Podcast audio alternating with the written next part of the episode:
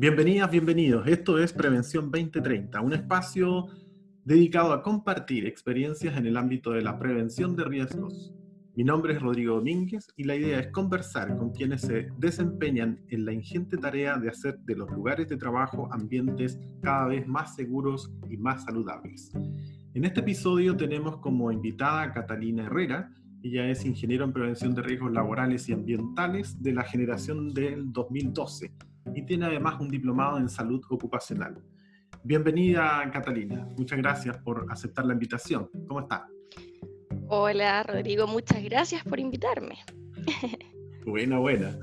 Eh, como te comentaba antes de comenzar esta entrevista, la idea era que nos contaras respecto a qué fue lo que te motivó a estudiar prevención de riesgos en la Santa María. Primero que todo, em, a lo largo de, mi vida, de mi juventud, em, tuve muchas eh, cercanías con que padres o familiares tuvieron accidentes de trabajo. Entonces eso me llevó obviamente a, conocer la prevención de riesgos que a mí no se, no se me había tocado, no me lo habían nombrado. Eh, y en la figura tan bonita que muchos no lo ven de em, evitar cierto estos tipos de lesiones, tanto físicas como, mentales de los trabajadores. Mm. Y eso fue lo que te motivó principalmente entonces a iniciar prevención de riesgo, estudiar prevención de riesgo. Así es, así es. En, durante el transcurso de tu carrera, cuando iniciaste la pesquisa de las prácticas laborales, ¿se te hizo muy complicado encontrar práctica laboral? Práctica para nada. Eh, creo que, que, la Universidad de Santa María se ha destacado y quieren a practicantes de esta universidad, entonces por, por ese motivo creo que no se me hizo difícil. Sí a la hora de, de encontrar trabajo, bueno, no tanto, estuve sin trabajo después de que me titulé como aproximadamente seis meses, eh, pero netamente porque, em, bueno, por la amplia gama ahora de, de ingeniero en prevención que hay, por la alta demanda, ¿cierto? Pero también porque solamente ofrecían con, o sea, trabajos con experiencia. Y obviamente al primer año de titulada no la tenía. O sea, no fue tanto porque se hizo de rogar, sino que más bien porque estaban exigiendo experiencia que no tenía, solamente la práctica industrial y profesional. Claro, claro. Y al principio obviamente yo dije, ah, me voy a tomar un mes, dos meses sabáticos. Y, que claramente después se alargaron un poquito, pero, pero yo creo que me sirvió, me, sirvió para conocer, ¿cierto? Eh, estar, estar en la práctica de las entrevistas que, eso no es ir a una y bien, porque obviamente un aprendizaje eh, y mm, creo que me sirvió bastante. O sea, fuiste creciendo en todo este proceso de entrevistas, ir y venir, y seguramente a varios lugares, no solamente aquí en, en el sector donde vivías tú, ¿no? No, también estuve primero buscando en Santiago, y bueno, también Viña del Mar por, por, la comodidad, pero claro, en Viña del Mar, Valparaíso, eh, no hay mucha oferta laboral, por lo menos para, para prevención de riesgo. Yo recuerdo en, su minuto que algo tenías en relación con el norte, o, estoy perdido. Tengo mis hermanos que viven en el norte, ah. por eso. Pero, pero claro, eh, por ejemplo, yo tuve mi primera oferta de trabajo, que no la consideré, ah. pero era netamente porque eran turnos y eran turnos demasiado amplios. Entonces, la verdad, eh, no me gustó. Pero no me gustó por un tema como de, perder un poco la calidad de vida y un poco lo, lo, de planificar, ¿cierto? Mi día a día o juntarme con mi familia, qué sé yo. Eh, lo que yo buscaba, claro, era un horario quizás más estable, eh, pero seguí buscando y lo encontré. Claro, se adelantó justamente a la pregunta que era cuánto tiempo tardó en encontrar trabajo, pero ya lo comentaste. ¿Y, cuál fue ese trabajo, el primer trabajo que tuviste? El primer trabajo fue como asesor en prevención de riesgos, ¿cierto? En una empresa que se dedica a, eh, a servicios, ¿cierto? De servicios de aseo a industrias y de guardias de seguridad. Entonces ahí eh, los principales clientes, ¿cierto? Eran Soprole, Watts, Carosi, y me moví harto por la industria, ¿cierto? De alimentos, en donde, claro, los estándares obviamente son, son mucho más altos que, que lo tradicional y me sirvió bastante también por el tema de las certificaciones. Y ahora, Catalina, un día normal tuyo, ¿cómo es? ¿Qué, qué haces hoy, por ejemplo? Hoy me encuentro trabajando en una empresa que se llama Android Chile, ¿ya? que es venta de, equipos de alta tecnología para distintos rubros, pulpo y papel, minería, alimentos, hidroeléctricas. Em, me encuentro ahora solamente en la división de Separation, que habla de em, todos los equipos, ¿cierto?, a la, para separación, ¿ya? Para tratar de utilizar los productos lo, lo mayor que se pueda. Y me encuentro netamente em, aplicando las normas ISO, ya la trinorma. Eh, me encuentro liderando el sistema de gestión en este aspecto, ¿cierto? Seguridad y salud y medio ambiente, eh, que ha sido difícil, difícil con una organización bastante grande, pero creo que he aprendido bastante. Y mi día a día, bueno, es ir a terreno, ¿cierto? Pero también administrativo para verificar estos procedimientos instructivos, manuales, etc. Claro, justamente por ahí va la pregunta, ¿cómo distribuyes el, el día pensando en términos porcentuales? ¿Cuánto dedicas a reuniones? ¿Cuánto dedicas a terreno? Obviamente antes de, COVID, o, o en realidad en COVID estás con trabajo presencial. En realidad me salieron dos preguntas, no estaban planificadas, salieron, digamos.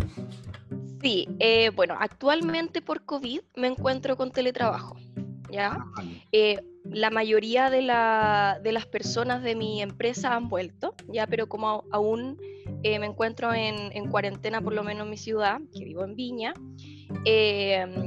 estoy con teletrabajo, ¿ya? Pero por requerimiento, obviamente, si sale alguna actividad donde me requieran, asisto, no, no hay inconveniente en eso. Pero claro, ahora mi 100% es administrativo, a menos que salga alguna situación urgente. Y si nos reportamos antes de COVID, ¿cómo distribuías ahí 50-50 o más cargado al terreno o más cargado al administrativo? Yo creo que un 60-40. 60 administrativo y 40 terreno. Eh, el, administrativo atiende todo el trabajo back office, o sea, contestar mails, reuniones, supongo, se me ocurre, no sé. Harta reunión, harto correo y harta revisión de documentación. ¿Cuánto dura una reunión aproximadamente? Mínimo una hora. Ah, una hora reloj. No la hora, hora académica que tenemos nosotros de 45 minutos. No. No, una hora reloj. 60 minutos. Sí. Wow. Em, sí. Con relación ahora a, los días de la semana, sabemos lunes hasta el viernes, supongo que trabajas tú o también trabajas los sábados y domingos. No, solamente de lunes a viernes.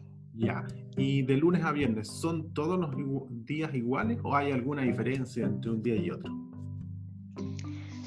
Todos los días son, son distintos. Ah, eh, siempre sale algo nuevo que lo entretenido también. Em, pero claro, obviamente por, por situaciones eh, hay días mucho más ajetreados que otros. ¿ya? Pero, pero por ejemplo, jueves y viernes son horribles. Siempre salen todas lo, las intervenciones o algo que hay que cerrarla antes de que llegue el fin de semana.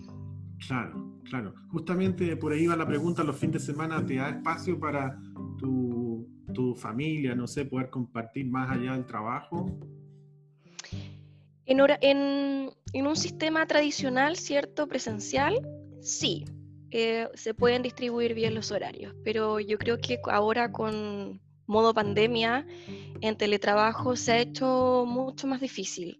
Mm. Mucho más difícil porque uno no cierra las etapas de inicio, o sea, abre, ¿cierto? El inicio y termina con el cierre, ¿cierto? Apago mi computador y me olvido. No es así. Entonces, obviamente, quizá ha habido mucha más carga laboral. Mm. Con toda la experiencia que ya llevas acumulada, igual eres súper joven, pero algo de experiencia ya tienes, ya no te pueden decir, no, usted tiene cero experiencia. No, si ya tengo algo. Entonces, con esa experiencia acumulada, ¿cuál crees tú que son las competencias que debería tener un prevencionista o alguien que se dedica a la seguridad y salud en el trabajo? Competencias, pero ya, ya luego de salir de la universidad. Claro, ya instalado, que se dedique a la seguridad y salud en el trabajo. ¿Cuál crees tú que debiese ser las competencias deseables? Yo creo que una de las competencias que creo que se debe un poco más desarrollar, que fue lo que a mí me costó, em, son habilidades blandas, netamente, porque uno tiene que hablar con mucha gente, eh, tener charlas con 60 personas y claramente no, no es fácil. Cuando son números más reducidos uno quizás puede jugar un poco, Em, pero, pero eso creo que fue lo que más me costó y creo que es necesario por lo menos para nosotros como prevencionistas. Porque en el día a día es lo que hacemos, e interactuamos con mucha gente y, y también está cómo lo recibe la otra persona, entonces está todo en la forma como nosotros lo transmitimos. Y eso a veces llega errado o llega de una forma que quizá a la persona no le gustó y ahí se frena un poquito el vínculo que uno genera con, los trabajadores y con, y con todos los colaboradores de la organización. Entonces, creo que eso, eso quizá es un fuerte que se debe tener. En el rubro actual, el que tú comentabas, en el que te estás desempeñando actualmente, em, ¿cuáles son los riesgos que más impactan a tu organización desde el punto de vista de, de su evaluación, de su análisis de riesgos? ¿Cuál crees tú que son? Bueno, nosotros como organización em, tenemos riesgos críticos que son eh, trabajo en altura, trabajo con maniobras de izaje y trabajo eléctrico. Y también no menor el tema de la conducción. Em, es un tema que, que es un poco difícil el control, manejarlo, pero es un riesgo inherente, por lo menos para todos los trabajos de, actuales que tienen que desplazarse muchas horas y también en, en terreno, ¿cierto? En condiciones adversas, en sector norte, sur, con lluvia, eh, que eso también tienen que estar súper bien capacitados. Ahí cuando hablas de la conducción, asumo que también puede ser por problemas de, sueño, ¿no? Que se pueden quedar dormidas en la... También. ¿no? También. Sí, y por, y por los horarios, más que nada, porque tienen a veces horarios donde llegan, viajar en avión, ¿cierto? Luego tienen que tomar una camioneta y los horarios son de noche. Entonces ahí obviamente la somnolencia es un factor importante. Claro, ahora hay algunos dispositivos que justamente ayudan a evitar la, la somnolencia en los conductores. Sí, mucha gente les gusta, otro no les gusta, muchos lo, lo, intervienen. Entonces, pues. Sí, pero, pero claro, de que ayuda, claramente. Sí. Y bueno, y para las minerías por lo menos es un requisito actual. Ah, mira, interesante, no, no tenía idea de eso. Em, finalmente, ¿cómo crees tú que se puede motivar a los trabajadores para que se comprometan con la seguridad y salud ocupacional? Es difícil la pregunta porque creo que mm, todos los trabajadores son distintos. Yo creo que, mm, que he tratado quizás de, de intervenir de distintas maneras para ver cuál es la más apropiada y nunca he llegado a, alguna de decir, ah, con esta me voy, porque realmente todos son distintos y uno, y uno obviamente llega también de forma distinta. Pero yo creo que la cercanía y, y la, y la, ¿cómo decirlo? La instrucción inmediata, pero como, como recomendación, más allá de una obligación o de una fiscalización o como nos llamen a nosotros, de que realmente no, no evitan mucho, eh, es la forma. Es la forma y creo que, el sentirse cercano con la persona, ¿cierto? Que le, que le, estoy dando un consejo, un consejo que obviamente le puede afectar a él y a su familia, yo creo que la, eh, es lo más potente. Sí, ir avanzando a prueba y error como buen ingeniero. Sí, yo creo que sí. Sí. Eh, ya ahora sí, para ir cerrando. Eh, ¿Cuál es tu mayor logro en materia de seguridad y salud en el trabajo? ¿Cuál crees? No necesariamente en esta empresa, sino que en general. Mi mayor logro. Difícil pregunta. Eh, no lo había analizado.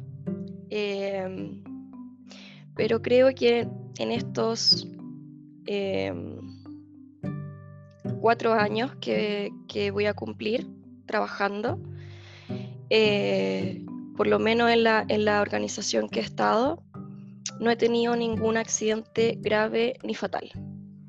Y yo creo que es mi mayor logro, obviamente, porque eh, para eso estamos. Em, y ese sería. Súper. Por lo menos lo que veo ahora a grandes rasgos. Sí. Oye, para quebrar el hielo ahora, conociendo más a Catalina, ¿cuál es la habitación favorita de tu casa? Mi pieza. Claramente, ahí es donde paso la mayor parte del día. Creo que he decorado el living, le he puesto cosas más bonitas para yo estar más rato ahí, pero no, no funciona. Le puse una tele más grande para que me llamara la atención, puse una chiquitita en la pieza y tampoco, no. Mira. La última pregunta, si tú fueras superhéroe, ¿cuál sería tu poder? Ah, mi poder. Saber lo que piensan los demás. ¡Oh, qué peligroso! Ya. peligroso. claro, claro, Eligió bien el poder, ¿eh? Muy bien. Oye, muchas gracias por haberte contactado, por haber aceptado esta invitación. Para nosotros es muy importante que tú puedas dar tu testimonio porque nos sirve para otras generaciones de que escuchen que hay oportunidades, que les den ganas, se inspiren a través de estos testimonios. Así que muchas gracias, Catalina. Muchas gracias, profesor, por invitarme y, y bueno, sentirme parte de esta institución. Súper, muchas gracias. Nos vemos. Chao.